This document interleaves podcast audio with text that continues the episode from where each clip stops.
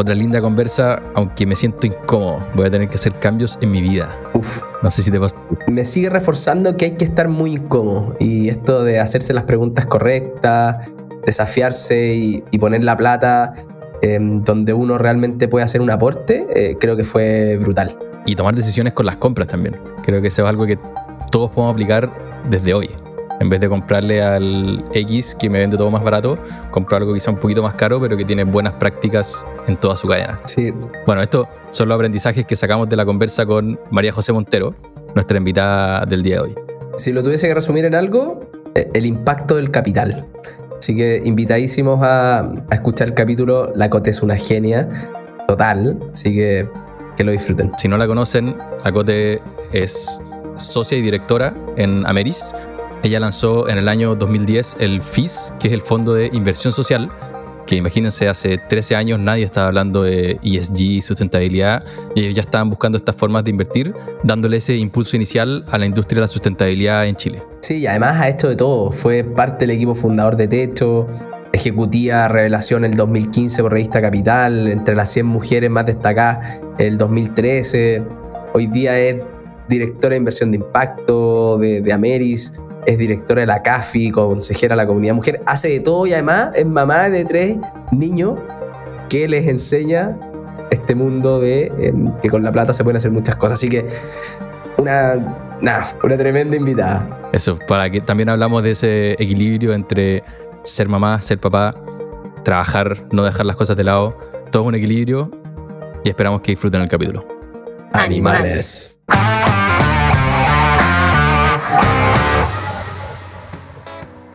Cote, bienvenida al podcast y en verdad vamos a partir de lleno y día a partir de una porque uno de los temas que queríamos hablar, que creo que es muy importante, es el equilibrio que uno tiene entre el trabajo y los hijos. Y justo ahora que Francisco va a ser papá pronto, creo que un buen punto de entrada para saber cómo lo hay hecho. Bueno, primero gracias por la invitación. Me encanta el programa de ustedes, encuentro relajado, buena onda, me, me gusta la forma también en que lo llevan, entonces súper feliz de, de poder estar aquí hoy día conversando de temas que a mí me encantan nada más. Y, mm, y sí, pues me encanta mi familia, me encantan mis niños. Yo tengo tres hijos, tengo tres hijos hombres, y sí, pues yo creo que es súper difícil lograr ese equilibrio, porque no depende solo de uno. Depende, depende mucho de, de tu pareja, de tu contexto, de tu pega, del país donde vives, de la cultura en la que estás. Entonces, la verdad es que es súper difícil. Yo, yo tengo amigas que, que teniendo una súper carrera, viviendo en determinados países, han tenido que dejar la carrera y dedicarse un tiempo a los niños y después retomarlo, y eso también tiene costo. Yo creo que nosotros hemos hecho malabarismos para lograr ese equilibrio entre el trabajo, la familia, y digo nosotros porque con mi marido. Claro, al final, hace un rato ya vimos todo el currículum que tiene la Cote, hace 50 mil millones de cosas.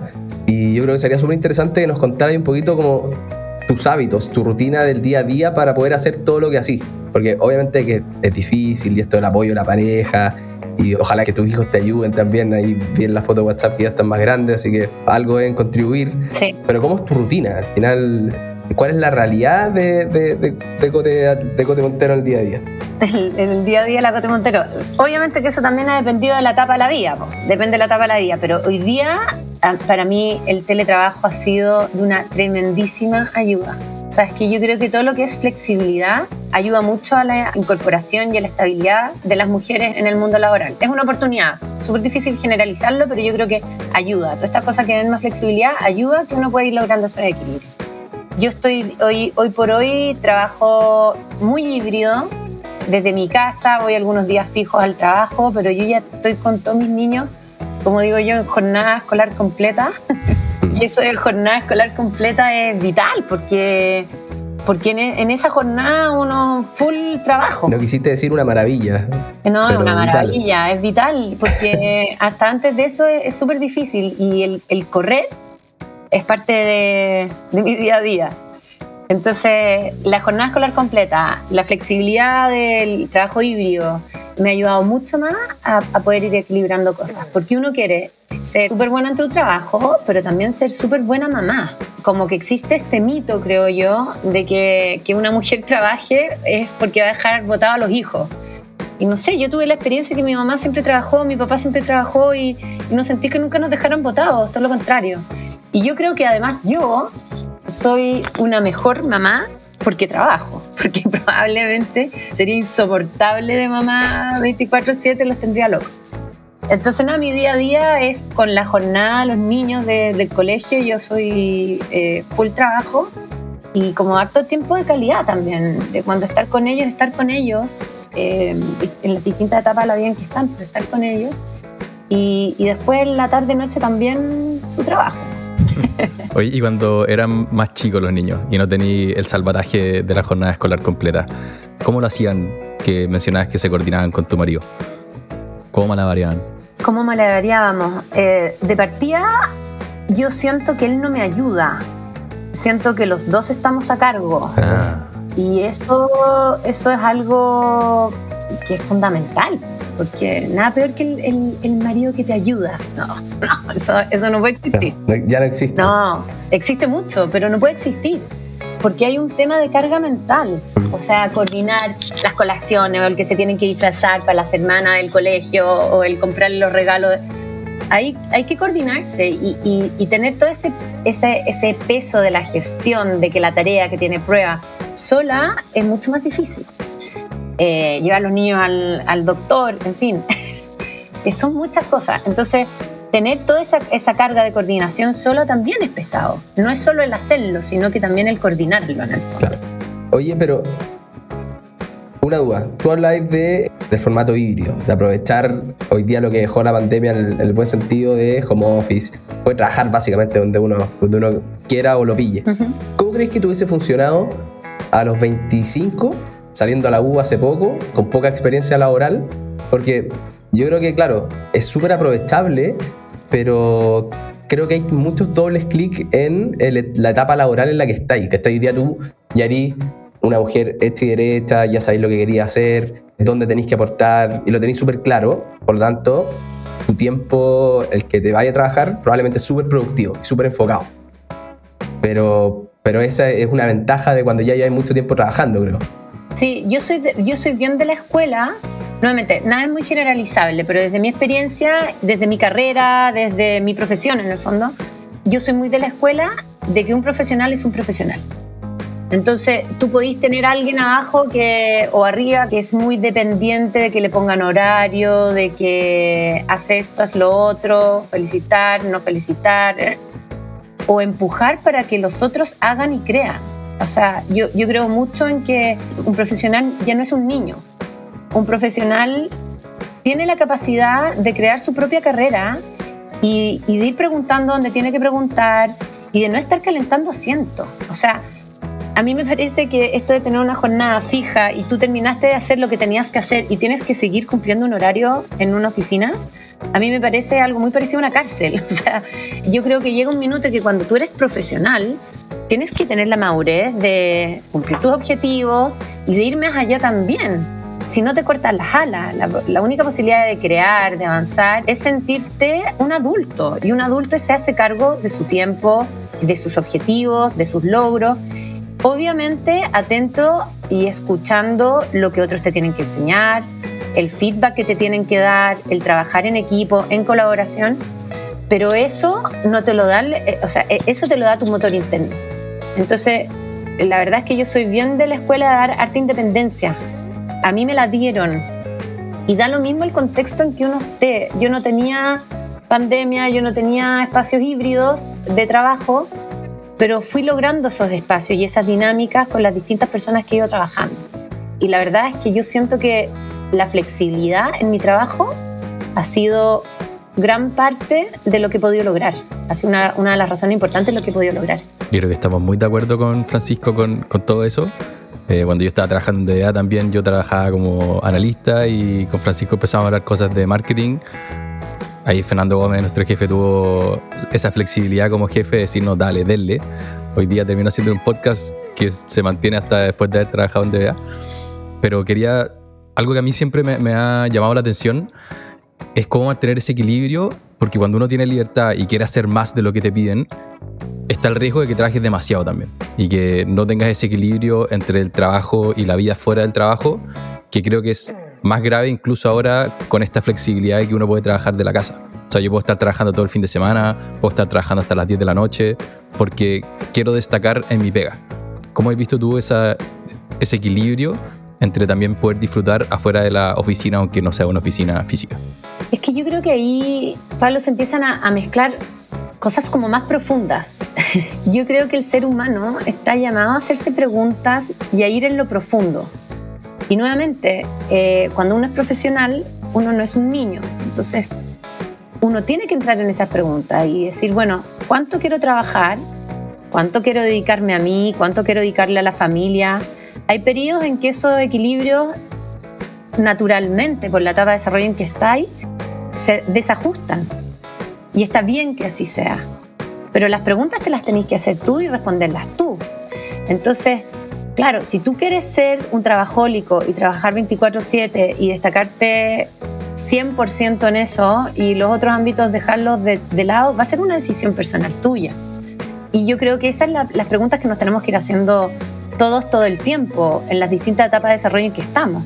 Y efectivamente hay periodos en que uno corre más. Yo siento que ahora en mis 45 con la etapa en que los niños ya están todos con jornada escolar completa y que por temas laborales también estoy en temas como menos ejecutivos, estoy con un ritmo un poquito menos loco, menos, menos acelerado y que también está súper bueno para la etapa en que, en que también estoy ahora de, de poder mirar las cosas con un poquito más de perspectiva.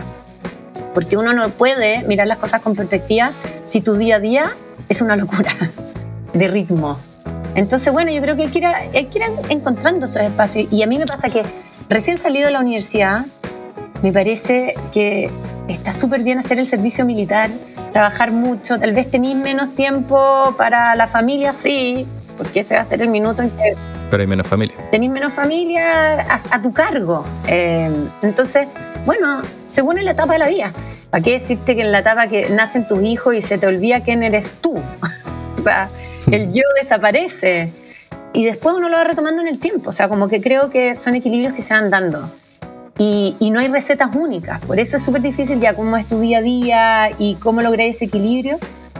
Son tantos factores en juego, pero, pero yo creo que el tema es hacerse la pregunta y encontrar la respuesta única, porque todos somos únicos. Qué profundo lo que decís, Cote, pero que es cierto. De, alguna manera, este podcast, cuando lo partimos, tratábamos de eh, hacer una receta para ayudarle a la gente a manejar su plata. Y decíamos, oye, ahorra tanto, porcentaje de tu sueldo, gasta tanto. Y después, el mismo aprendizaje que hemos ido teniendo, y, y también hay un poquito eco al nombre de animales financieros, la vida va cambiando, te vas enfrentando todos los días a distintas cosas, no siempre lo tenéis que hacer igual, pero eso no quita que, como decís tú, te tengáis que hacer las preguntas correctas y tratar de enfrentar la situación de manera responsable y, lo mejor posible en ese momento, que puede ser distinto a cómo lo resolvería y quizás en 10 años más. Y ahí me quiero ir un poquito para atrás, porque tú eres un ícono, creo, en Chile de eh, la inversión sustentable, de eh, la inversión de impacto. No me pongáis esas caras porque es verdad. Cuando yo entré a, DBA era como, oh, la Cote Montero, me pasó, es muy seca y todo, ya, pero obviamente a uno no le gusta que de repente le tiren todas esas flores, pero yo al menos lo veo así. Y, creo que este viaje, no sé si comienza ahí, pero tú te fuiste a estudiar a Londres eh, un, un, Master of Science en políticas públicas y planificaciones de países en vías de desarrollo. Por ahí lo leí en inglés, lo, eh, lo, lo traduje al español así porque hay traducciones a veces que no son tan literales. Tu viaje a este mundo de inversión de impacto, que también nos gustaría mucho que, que, que, tú lo definas y que nos, que nos contéis cómo lo veis tú. Eh, ¿Cuándo parte? ¿Cuándo parte? Bueno, mm, mm, eh, yo creo que el, recorrido de cada uno parte siempre en su... Es el recorrido de la vida, pero mira, yo terminé de estudiar economía, trabajé un tiempo en la FAO y ahí se me dio la oportunidad de postular a un magíster en, en la LSI y el gobierno británico tenía estas becas, becas que yo jamás pensé que podía postular, porque yo no era la número uno, ni mucho menos, yo te diría que bien promedio, y me dijeron, no, postula, si es que igual están buscando como perfiles no necesariamente el, mejor alumno, sino que... Bueno, postulé y me gané una beca. Qué emoción. Porque es como ganarse la lotería. Ahí, pero es que emoción, emoción, emoción, porque era algo que jamás me habría imaginado. Fue como un bombazo y en muchos ámbitos, porque nosotros estábamos con, con mi pololo, nos casamos y partimos. A todo esto, todo el mundo decía, oye, José Manuel, qué buena persona, que, se va a acompañar a la cota a estudiar. Se va a sacrificar. Se va a sacrificar y como que hablaban, todo, todo el mundo se acercaba así, no, oye, pero piensa bien lo que está pasando para que hay la mirada machista, como, como si hubiese sido al revés. todos me habrían felicitado a mí por, por mi marido que se iba a estudiar afuera. Bueno, nos fuimos los dos. Eh, él se fue a trabajar y yo me fui a estudiar. Y la verdad es que, mm, que para qué decirte lo, lo, increíble que fue esa experiencia. Fueron tres años que nos cambiaron la mirada al mundo en muchos ámbitos. El primer año yo estudié, José Manuel trabajó, el segundo año él estudió y yo me puse a trabajar y el tercer año los dos trabajamos y ahí nació Tomás, mi hijo mayor. Entonces fue una experiencia de vida que la verdad es que nos abrió mucho la mirada de las cosas. Esta beca de, de la Chimning es muy linda, creo yo, porque ellos tienen como la mirada de sacar lo mejor de ti, eh, de, darte mucha... No, no, es como de exigirte, sino que de potenciarte. Eh, para mí la formación inglesa, me, mira, a mí me ayudó a... como que aprendí a pensar realmente hacer, tener una mirada mucho más crítica, tolerante, escuchar las opiniones de otros, en fin. Eh, yo venía con un, con un rollo de desarrollo económico como el desarrollo social bien fuerte y empezó a aparecer estos conceptos de, no de inversión de impacto, porque el, el término se acuña después, esto estoy hablando entre el 2005 y el 2008, o sea, hace tiempo ya. Pero, pero era un concepto que no, había más como estos fondos de inversión social, no sé y, nos metimos fuerte a trabajar en temas de consumo responsable. Yo me metí a trabajar, eh, trabajé en la Universidad de la Royal Holloway University en, en unos estudios sobre el tema de consumo responsable, el poder que uno tiene a través de la compra, cómo uno vota, vota mm. ciudadano a través de la compra. El salirse de esta mirada tan individualista de las cosas y entender que el Estado solo con el Estado, la sociedad civil donde nadie más llega y el privado para maximizar utilidades realmente entender que había una mirada más holística, que, que, nosotros como ciudadanos consumidores también podíamos votar a través de la compra, pero también podíamos votar a través de las inversiones, también podíamos votar a través del ahorro. Entonces, para hacerle un poco más corta la historia, llegamos a Chile de vuelta y un amigo que había trabajado con, con temas de, de, de, fondos de inversión social, él, había trabajado en el Citibank, eh, Antonio Figueroa, y, oye, ¿por qué no armamos un fondo de inversión de impacto también en Chile? Y ahí Ameris, en su, en su minuto claro y asociado, padrinaron la idea y ahí partimos. Increíble. Que nada sabe, nada teme. Me pidieron a mí que yo me metiera sola. Eso no existía en Chile, ¿no? No, pero la primera vez que se. De hecho, son de los primeros fondos de inversión de impacto que surgen en América Latina.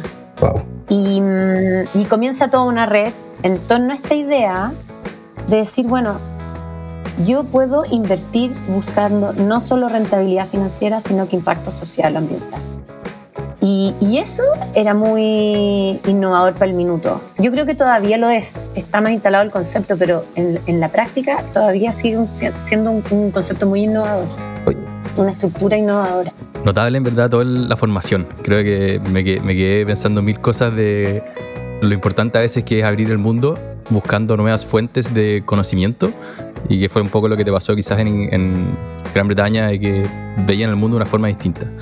Pero sigamos con la historia del FIS. Creo que explicar un poco a, a nuestros auditores qué es el FIS, FIS Fondo de Impacto Social, que ya estamos siguiendo la historia de Cote Montero, volviste a Chile, lanzaron el FIS buscando rentabilidad no solo de inversiones, sino que también social.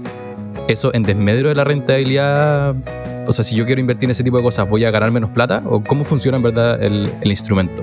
solamente, Cote, perdón, para que hagáis como una aclaración. ¿Es fondo de impacto social o es fondo de inversión social? Y ahí como que la respuesta quizás aclarís porque dijiste, oye, partimos con esta cuestión que tenía fondos con, con, con algún impacto social, pero pero después ahora se, formó este concepto de inversión de impacto, entonces como si los podéis explicar un poquito y si tienen diferencia o no. Es Fondo de Inversión Social el nombre que le pusimos nosotros, porque en esa época estaba la idea de invertir buscando rentabilidad financiera y impacto social o ambiental. Pero era una idea, entonces no había un, como un concepto detrás. Y, yo, y, como en estas cosas siempre no es un, fenómeno aislado, sino que es en el conjunto y en la colaboración y en el trabajo con otros que surgen estos como cambios importantes, se fue acuñando en el tiempo este concepto de inversión de impacto. Entonces, el, como el 2011 ya el Global Impact Investing Network eh, instala este, este concepto de inversión de impacto con una definición más específica. Entonces eso, eso te da como un marco para decir qué es y qué no es la inversión de impacto. Y la inversión de impacto tiene cuatro aspectos importantes. Uno, que tiene que ser, tiene que buscar un retorno. Esto no es filantropía. Tú, tú le estás pidiendo al proyecto que retorne, cierto? Que hay un retorno de capital, con rentabilidades que pueden ir que pueden ser de mercado o concesionadas, pero con, con al menos un retorno de capital. Tiene que haber impacto social o ambiental. Tiene, tiene que tener un, el producto o servicio de la empresa en la que tú inviertes tiene que resolver un desafío social o ambiental. No pueden ser prácticas, o sea, no puede ser que tengan, no tengo idea, que, no, que tengan un buen reciclaje en la oficina o que haya paridad en el gobierno corporativo, o que haya hartas mujeres trabajando, no no es práctica dentro de la institución. El producto o servicio resuelve un desafío social o ambiental. Tiene que haber una intencionalidad, o sea, esto no es por casualidad. Hay muchos proyectos que por casualidad resuelven un desafío social o ambiental. Y está súper bien que así sea y se pueden convertir, pero en el fondo aquí tiene que ser intencionado. Si cambia el dueño, no puede cambiar la intención de esto, ¿no? Y, y cuarto, tiene que haber una medición y un reporte. O sea, tiene que haber una accountability respecto a lo que tú estás haciendo. Esos son cuatro aspectos que hacen que una inversión sea de impacto. Bueno. ¿Y cuál era la otra pregunta que me hiciste, Pablo? Como me preguntaste, ah, me preguntaste si, si, había, si había un trade-off entre retorno y impacto. En el fondo, esa es la típica pregunta. Mira, es la típica pregunta que hacen siempre. Te quedé mal como entrevistador. No, me tiraste al agua. No, no, porque la pregunta que uno tiene es que esta, es súper buena la pregunta porque es, la que, es la pregunta que uno que, que surge con esto. ¿Y surge por qué? Porque vivimos en un mundo muy dicotómico. El mundo financiero se mide como con riesgo-retorno. A determinado nivel de riesgo, determinado nivel de retorno Antiguo, antiguo, antiguamente era solamente retorno. El concepto de riesgo fue apareciendo en el tiempo. El riesgo determinó que nosotros determináramos el retorno, ¿no? Pero este nuevo ámbito del impacto nos desafía y porque nos lleva a una tridimensionalidad del análisis, es riesgo, retorno, impacto. Entonces, la verdad es que la respuesta no es única, no es bidimensional, es tridimensional. Se puede dar perfectamente que desde tu tesis de inversión tú decías a, altísimo riesgo, baja rentabilidad y altísimo impacto, yo decidir invertir. Porque ese es el mundo que nos está empujando a esta discusión. Es el mundo que nos está empujando. Nosotros creo que vamos para allá. Hoy día estar ahí es súper difícil, es súper complejo. Porque en el fondo todos los comités de inversiones, todas las empresas, lo todos nos movemos en una lógica de riesgo-retorno. Se me ve el impacto no es solo cambiarlo en nuestras mentes y en la idea que hay detrás, sino también operacionalizarlo. Entonces, pasa mucho que se da, empieza como que se reduce la conversación a esto. Bueno, entonces hay trade-off entre... Bueno, efectivamente, esto es una invitación a moverse en grises. Entonces, efectivamente, puede haber, y no es que esté bien o mal, puede haber proyectos que tengan altísimo impacto y altísimo retorno. Puede que no, y va a depender de lo que tú estés buscando con ese vehículo de inversión. Entonces, esa es la complejidad en la que estamos hoy día y eso por lo menos a mí lo que me desafía de estas cosas, porque es como ir entendiendo que el mundo financiero no es un fin en sí mismo. A mí, a mí además, el mundo de las finanzas nunca me interesó. Yo nunca, o sea, nunca eh, me tiré para economía y, como más en, en, tema de desarrollo social y, de repente vi el potencial que tiene, que tienen las finanzas. imagínate el poder que tienes tú para transformar el entorno con el capital. Es enorme. La filantropía es nada. Eh, yo, yo no cuento con cifras hoy día, es súper difícil tenerlas, pero claramente la filantropía es mucho menor que el capital que se mueve. Entonces, ¿qué sacáis con, eh, con donar, no tengo idea, para forestar la Patagonia si estás invirtiendo en una, no tengo idea, en una industria que está desforestando la Patagonia? O sea, no sé, creo que hay que hacerse esas preguntas porque según tus propios valores, objetivos, es donde te vas a ubicar en este espacio tridimensional. Está muy bueno lo del espacio tridimensional. Yo pensaba solamente como en, en el Maslow de las inversiones. ¿Cachai? Como que vais satisfaciendo distintos tipos de necesidades. Hay gente que no alcanza a, fijarse en el impacto, ¿cachai? Porque lo único que, quiere es hacer crecer su plata, puta, porque necesita financiar su vejez. Eh, entonces, como que vaya a ir subiendo y ojalá que, como decís tú, esta cuestión no tiene por qué ser blanco-negro, ojalá que haya muchos grises entre medio y que podáis obtener mucho retorno también con una cuestión que tenga mucho impacto, pero quiero hacer ahí para que, para que demos un, par de ejemplos. Yo creo que siempre los ejemplos ayudan mucho a entender qué es. Eh, y si nos podéis dar un par de ejemplos de em, inversiones de impacto y cuál es la que te impactó más a ti. Mira, nosotros tenemos muchas inversiones de impacto. Nuestra estrategia es más bien Impact First, que se llama, que es buscar un piso de rentabilidad financiera con la idea de maximizar el impacto. Hay otras que son Finance First, con un piso de resultados de impacto con la idea de maximizar la rentabilidad financiera. Y ahí nuevamente, según eh, eh, cómo te mueves tú, según lo que tú estás buscando, en todo el continuo capital, porque también esto no es una la solución única, es el conjunto de todo en el fondo. Esto nos no llama a no hacer más filantropía o no hacer más inversiones financieras tradicionales, sino es, moverse en todo, el, en todo el espectro, ¿no? Eh, y, y, desde ahí, nosotros con esta estrategia bien Impact First, invertimos incluso en fundaciones. Uno diría, pero ¿cómo uno invierte en fundaciones? Bueno, son básicamente préstamos. Entonces, nosotros buscamos proyectos que estén impactando y según ese impacto vemos cómo entramos. Ahí hemos entrado con equity, con deuda, deudas con opción de compra. Las estructuras de inversión han, sido diversas. Pero se me viene a la cabeza uno, porque nosotros, nosotros partimos fuerte con la, con la idea de que muchos problemas de las fundaciones es que dependen de donaciones y no tienen autonomía financiera. Pero una fundación podría tener perfectamente autonomía financiera, dependiendo del tipo de ingresos que tenga, pero o por último puede tener un área dentro de su institución que es más autosustentable y que le permite financiar otras que son más deficitarias. Entonces, lo que nosotros apostábamos es que hay fundaciones en las cuales uno puede invertir y ayudarlos en ese proceso de lograr autonomía financiera.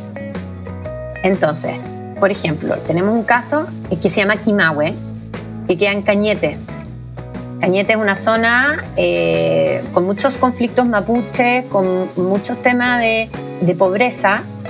Y conocimos este CIA, un centro educacional de nivelación de estudios, que queda en Cañete, con Teresa Jotar, que era su directora, recibía eh, subsidios por alumnos atendidos en un lugar relativamente precario y ellos lo único que querían era detrás de una casa que ella tenía. Y atendían a 250 alumnos que no han terminado la enseñanza media, adultos o jóvenes excluidos del sistema tradicional. Hoy día los problemas de los, centros educacionales de nivelación de estudios han derivado en, en, alumnos excluidos del sistema tradicional formal, cuando más que adultos. Bueno, y lo que hicimos ahí fue prestarles plata para construir un establecimiento. La banca tradicional no les presta a los colegios porque es muy riesgoso por el tema de las garantías. Las garantías son muy riesgosas. Entonces aquí un claro ejemplo de que teníamos mucho riesgo, malas garantías, altísimo impacto y una rentabilidad más bien moderada. Y entramos, porque esa es nuestra tesis de inversión. ¿sí? Entonces, ¿qué hicimos? Fue que les prestamos la plata en un periodo largo con la lógica del capital paciente, porque uno pacientemente espera no solo el retorno, sino que también el impacto, y nos ajustamos a los tiempos de ella, a la estacionalidad. Entonces ellos sabían mucho de educación, pero no de construcción. Entonces los ayudamos mucho en la etapa de construcción de la obra. Ahí el socio también de la oficina de Ameris, en, que ve todo el área inmobiliaria, Rodrigo Guzmán, se involucró bastante. O sea, toda la oficina, ¿no es cierto? Eh, y ahí lo que logramos es que ellos pasaran este proceso de construcción, más que duplicaran la cantidad de alumnos atendidos, más que duplican el ingreso y manteniendo los gastos a, raya, tú puedes en el mediano o largo plazo devolver un préstamo. ¿Para qué te digo el orgullo que es ver la inauguración de este establecimiento con toda la comunidad local, con personas, la verdad, súper excluidas de, de, la sociedad que se reintegran gracias a la educación. O sea, si tú no terminas cuarto medio es muy difícil tener un trabajo relativamente decente. Entonces, la verdad es que el impacto que tiene eso es, es notable. Y además, Kimahue logra autonomía financiera. Entonces ellos tienen un, establecimiento que por tamaño les permite funcionar recibiendo estos subsidios que recién por alumno atendido, pero con una buena gestión logran autonomía. Y, y pucha, eso ah, para mí es un super check. Ahora, ese es un ejemplo de deuda, pero también tenemos casos de equity, la verdad es que, o de, de plantas, o sea, eh, eh, energía solar distribuida, en temas de salud, en temas de emprendimiento también. Eh, la verdad es que hemos invertido en 25 proyectos en estos años, entonces son súper diversos. Me encantó el, ejemplo que diste, y porque yo creo que ustedes invirtieron en, en late y, no sé si, si en Algramo también. No, en late, en Algramo no. Ya, pero me, me llamó la atención que no, que no diera ahí un, un nombre así como más, más conocido, porque claro, al final esta cuestión de alguna manera tiene eso de, ah, me imagino en la inauguración, lo feliz que hay por mucho tiempo porque hiciste algo que, que contribuye a la sociedad. Así que eh, felicitaciones por, por, todas esas pegas y, y, por de alguna manera ayudar a cambiarle la vida a mucha gente que, que, ha tenido muchas menos oportunidades que nosotros. Es que, y ahí, pero ahí Francisco me gustaría decirte que o sea, felicitaciones a todos los que participan en esta cadena. Nosotros somos intermediarios porque al final hay que darnos cuenta que somos nosotros los inversionistas los que podemos generar eso y los emprendedores que están emprendiendo en, esto, en estos proyectos. Porque, eh, nuevamente, nuestra plata tiene mucho poder y nosotros agenciamos ese poder. No nos, no nos, damos, no nos hacemos cargo.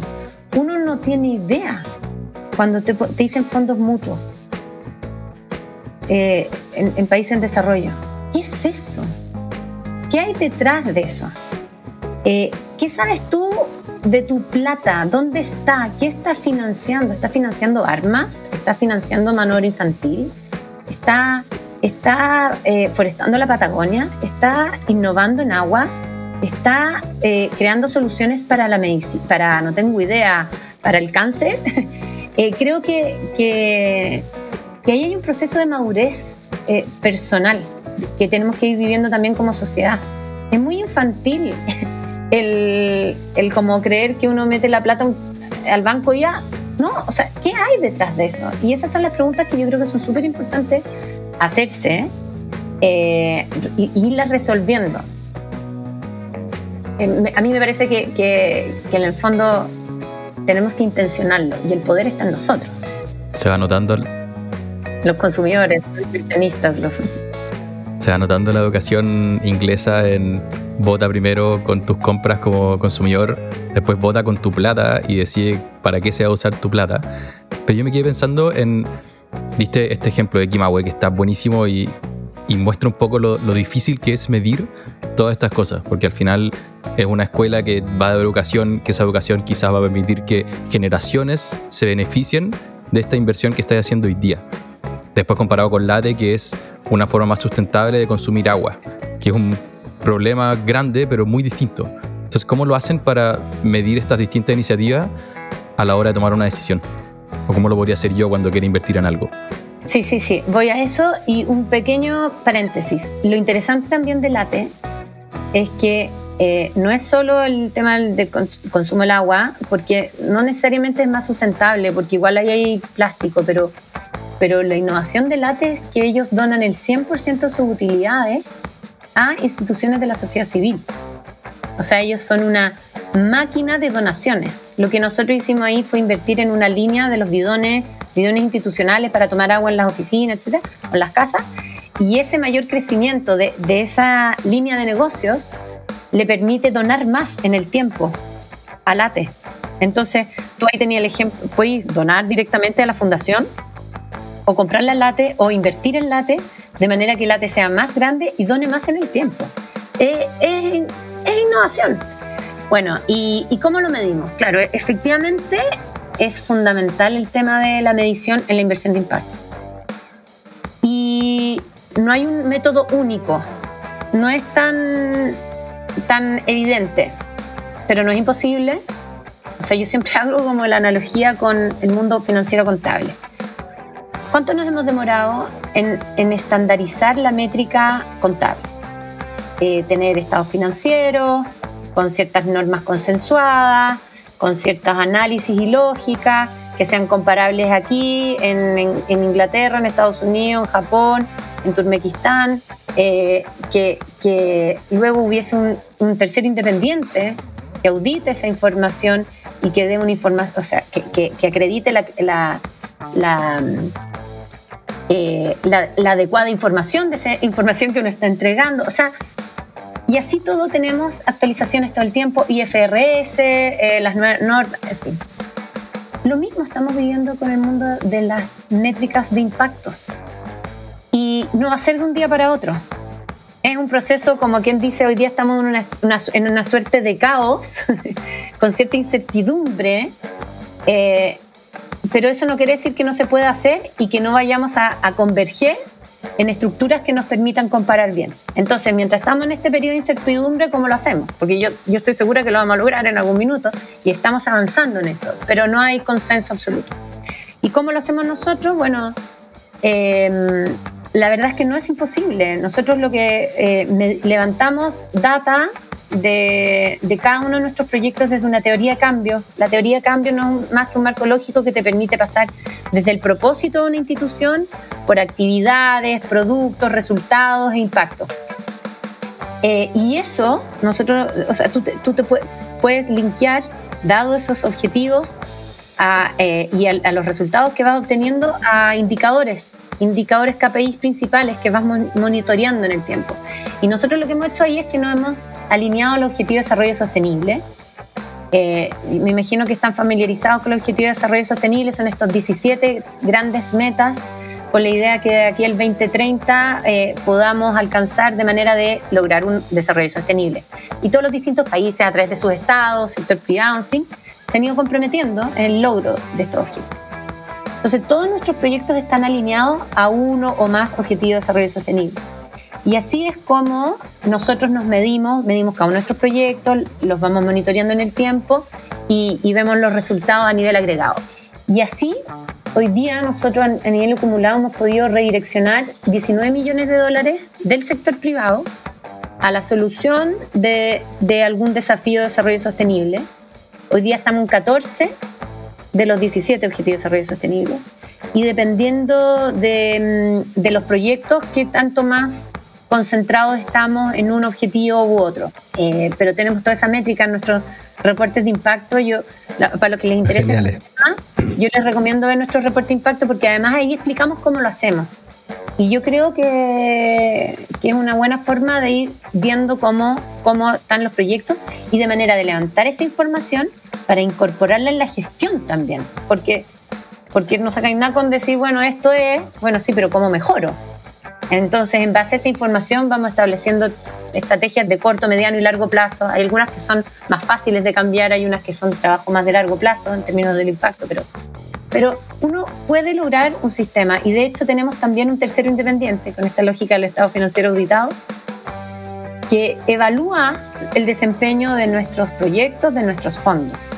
Y hoy por hoy es eh, Sistema B y la verdad es que hemos tenido muy buenos puntajes siempre por sobre el necesario para ser certificado como empresa B o empresa social ambiental y muy por sobre el, benchmark de empresas promedio en Chile, en América Latina, eh, empresas B, en América Latina, empresas 20. Así que súper bien. Oye, Cote, mm, todo es hackeable en este mundo. Uno siempre puede, puede agarrar las cosas y modificarlo un poquito. Eh, a nosotros ahí analizando empresas del mundo público, de repente te sorprende ver algunas con tremendas calificaciones eh, ESG, por ejemplo, que decís, oye, pero estos gallos, verdad, no, no me cuadra, ¿cachai? Y es porque probablemente agarraron lo que hay que cumplir, pusieron a un montón de gente porque tienen mucha plata, cumplir todos los checks y, aunque no lo hacen tan bien, pareciera que lo hacen bien. Entonces, la pregunta es, ¿cómo descubrir a, estos malulos? ¿En, ¿En, qué, con algo fácil, ¿cachai? Que, que no sea un, tremendo due diligence que en realidad uno después no lo termina haciendo porque, porque son muchas horas. ¿Qué dirías tú que es algo simple en lo que uno, en lo que uno se podría fijar para tratar de encontrar a alguien que quiere vender humo en vez de hacerlo bien? Pucha, me estáis preguntando, o sea, me estáis pidiendo la solución como para ganarme el Oscar, o el Nobel. Primero sí que se puede, yo creo. Quizás no se puede, claro. Mira, yo, yo creo que es bueno explicar la diferencia entre inversiones ESG y inversión de impacto, porque yo creo que está, poco como, como incorporado hoy día surge en el fondo el dilema. Yo lo aprendí gracias a usted en el FIS. Sí. Mira, es que hoy día surge este dilema de ir incorporando variables sociales y ambientales a las tomas de decisiones de inversión, ¿no es cierto? las inversiones que hoy día hablan de inversiones ESG van incorporando estas variables, pero tienen que ver más bien con prácticas ESG, ambientales, sociales y gobierno corporativo. Tener determinada paridad en los, en los directorios, eh, no tener mano obra infantil, eh, hacer un buen uso del papel reciclado, eh, uno suficiente del agua, beneficios para los trabajadores, cumplir con la regulación.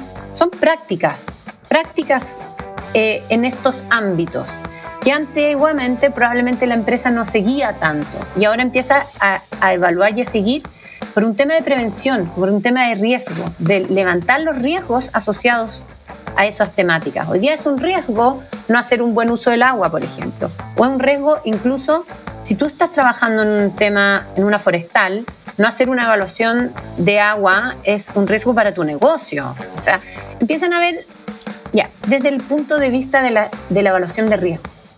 La inversión de impacto va un paso más allá. No tiene que ver con las prácticas sociales, ambientales o de gobierno corporativo en una empresa, en una institución. Tiene que ver con el producto o servicio. Entonces, efectivamente se puede dar que una empresa tenga un producto o servicio que no resuelve un desafío social ambiental. Las bebidas, por ejemplo. No van a solucionar el tema de la obesidad en el mundo. Nunca, jamás. Pero pueden tener muy buenas prácticas ESG. Eh, hubo un caso súper comentado, el de Tesla, que quedaba muy mal en los índices. Que no está en el. Sí, pues en los índices de ESG. Eh, y efectivamente se puede dar que no tengan buenas prácticas ESG pero que su producto o servicio sea un batatazo en dar soluciones a los desafíos que enfrentamos. Entonces son para transformar una industria que se va a ir a la, electricidad al final. Claro, y, y, y, emitía un montón. Y son, son, son temáticas distintas. Eh, yo creo que ahí es, es, importante hacer esa, esa distinción porque, porque son cosas distintas a las que les puedes demandar. Y ahora, ¿cómo ver quién la está embarrando, quién lo está haciendo bien? Que el ser humano es difícil. Nuevamente, yo apelo a los profesionales, o sea, que seamos personas adultas. No tengo una varita mágica para decir esto está bien, está mal, pero sí, este tema ESG tiene el riesgo cero del tema del Greenwood. Ese es el mayor desafío que enfrenta esto. Entonces, si eh, el, otro día conversábamos con, eh, con gente del mundo de, sostenibilidad y impacto. Hoy día se juega todo en el cómo. Entonces, si, si aquí se instalan mal estos conceptos, no, no desde la idea, sino desde cómo lo estamos haciendo, esto no va a resultar. Tenemos la oportunidad de que resulte.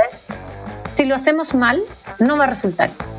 Y eso no pasa solo por las administradoras de fondos, sino que también por las empresas, por los consumidores, los inversionistas, los ciudadanos. O sea, si nos tomamos esto a la liviana, no va a resultar. Si tratamos, tratamos de, de, de, hacer creer que esto es ESG cuando no lo es, el único perjudicado va a ser esa institución. O sea, en el minuto que tú dices que haces algo que no haces, te van a pillar en algún minuto y va a salir a la luz y eso tiene una repercusión enorme en tu marca, en tu estrategia, en la credibilidad que generas.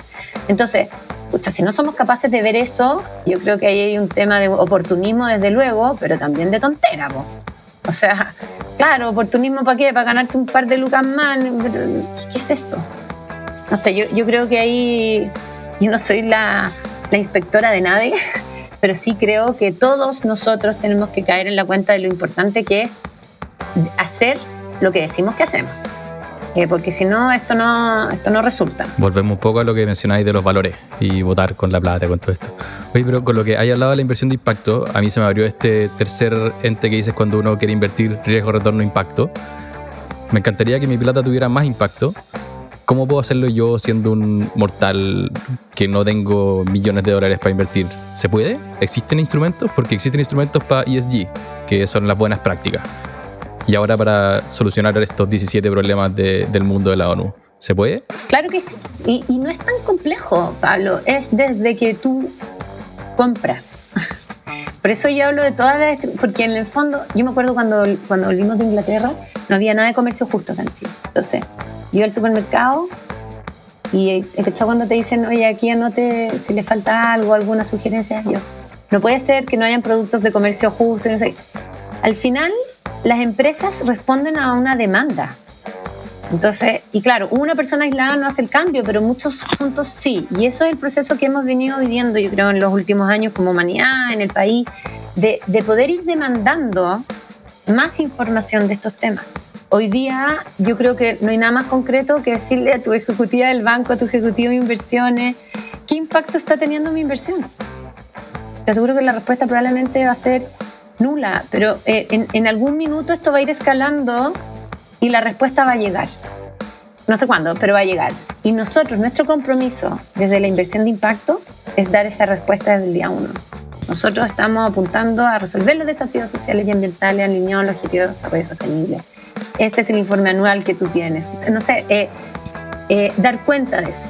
Ahora, ¿es perfecto? No. ¿Estamos exentos de dificultades? No ¿Podemos flaquear en algo? Desde luego.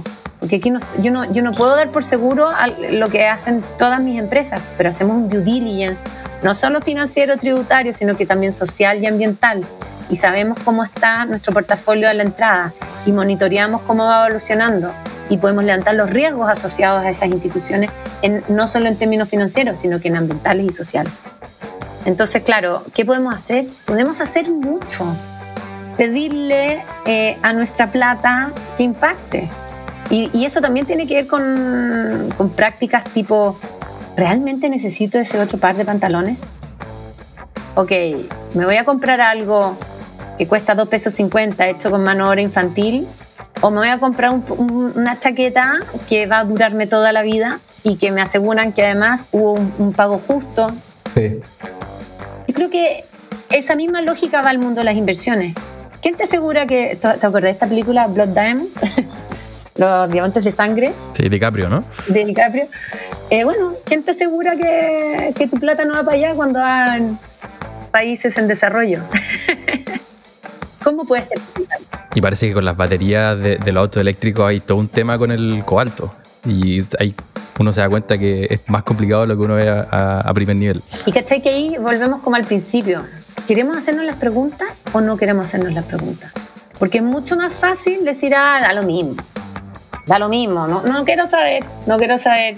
Esta polera que me costó 500 pesos, bacán, pero da lo mismo, no quiero saber.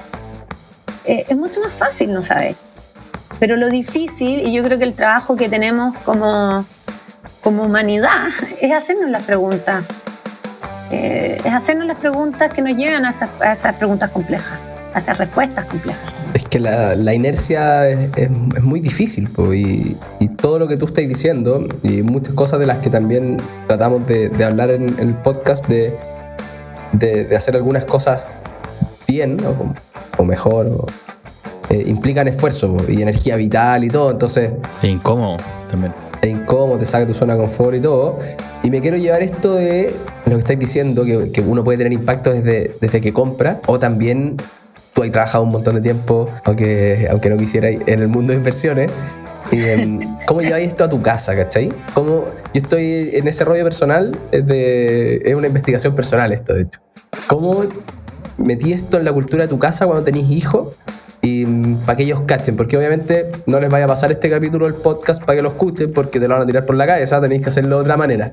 ¿Cómo metí esto del impacto y del de ahorro, la inversión eh, en tu familia? Mira, yo, yo lo que he, aprendido como mamá es que solo sé que nada sé, que aquí no hay receta única ni mucho menos.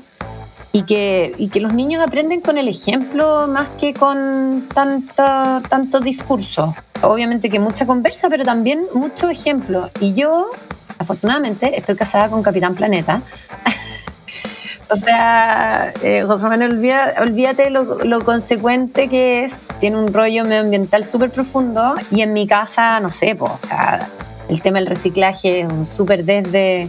O sea, él vendía composteras antes de conocerlo, ¿cachai? Como que eh, tenemos compostera, obviamente todo lo orgánico lo separamos, el tema de los residuos súper entonces, eh, lo mismo que te decía yo del tema de las, preguntas, ¿es necesario comprarme más ropa?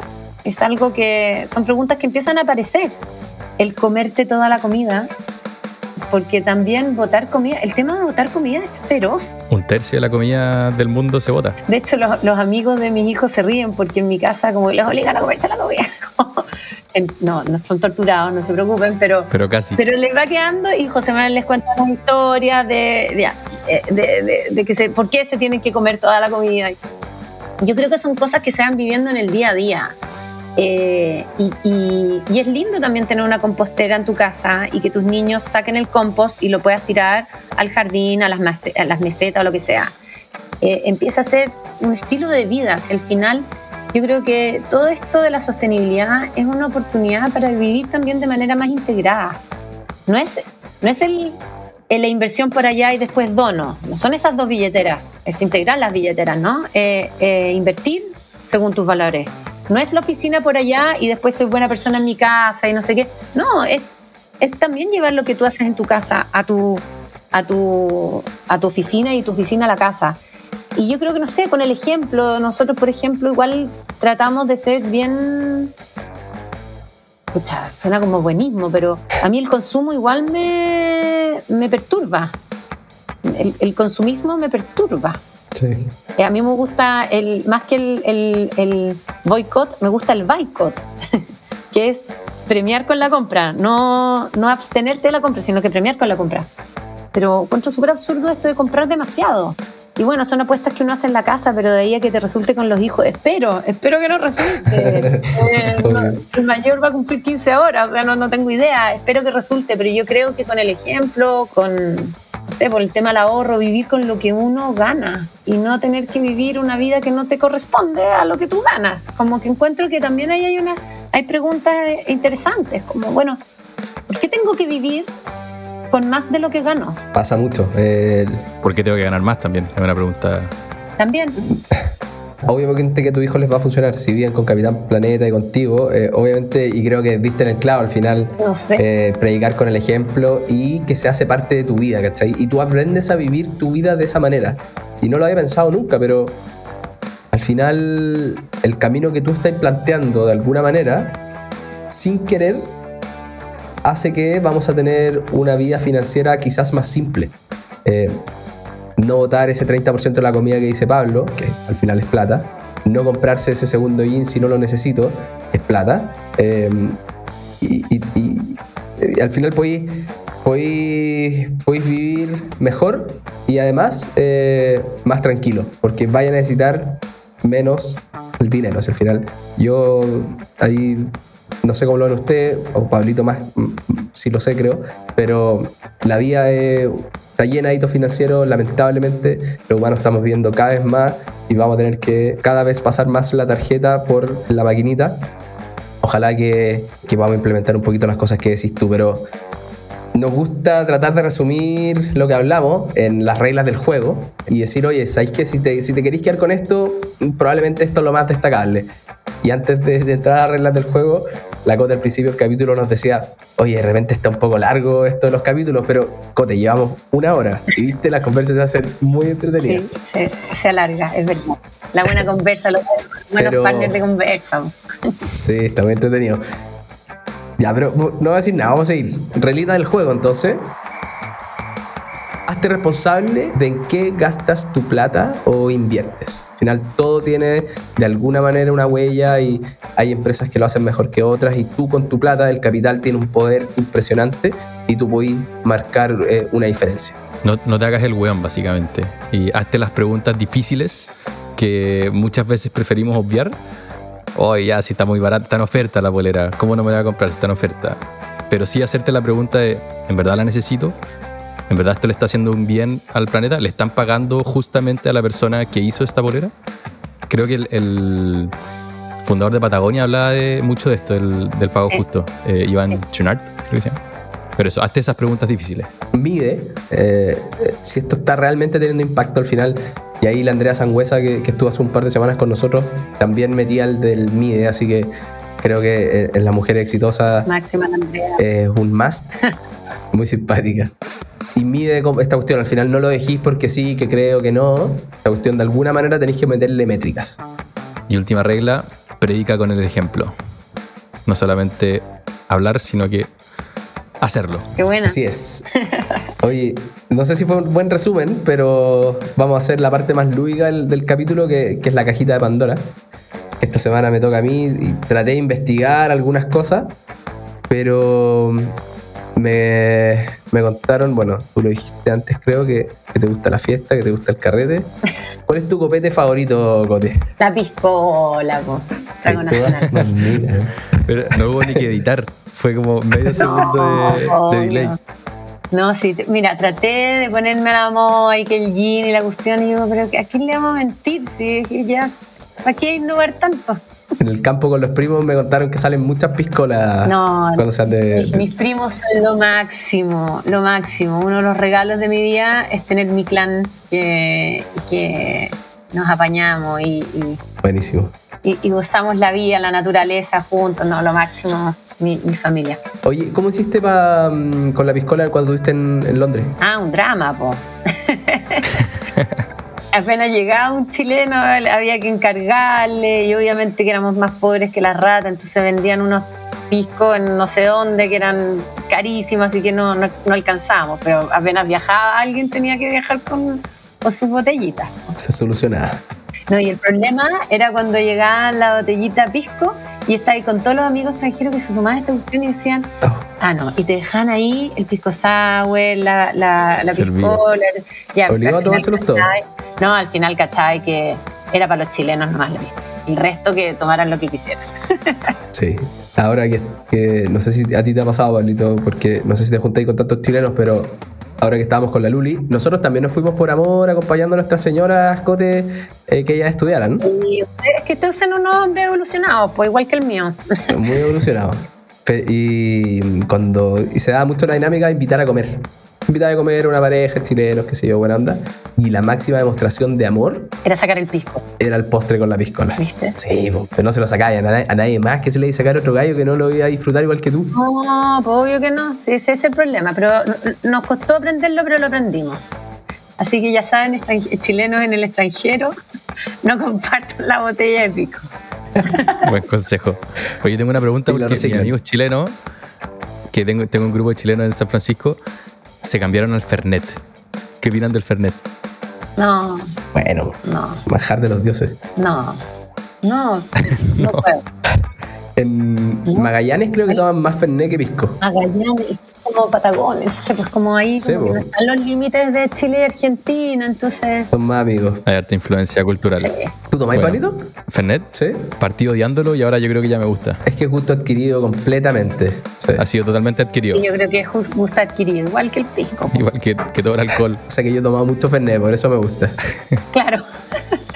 No, yo no. Oye, Y no voy a incursionar en esto creo que ya, para, para no seguir hablando de, de nuestro alcoholismo, de alcohol. es un buen momento para cerrar la conversa. Cote, muchas gracias por tu tiempo, por la conversa, por enseñarnos, en verdad. Yo me, me voy...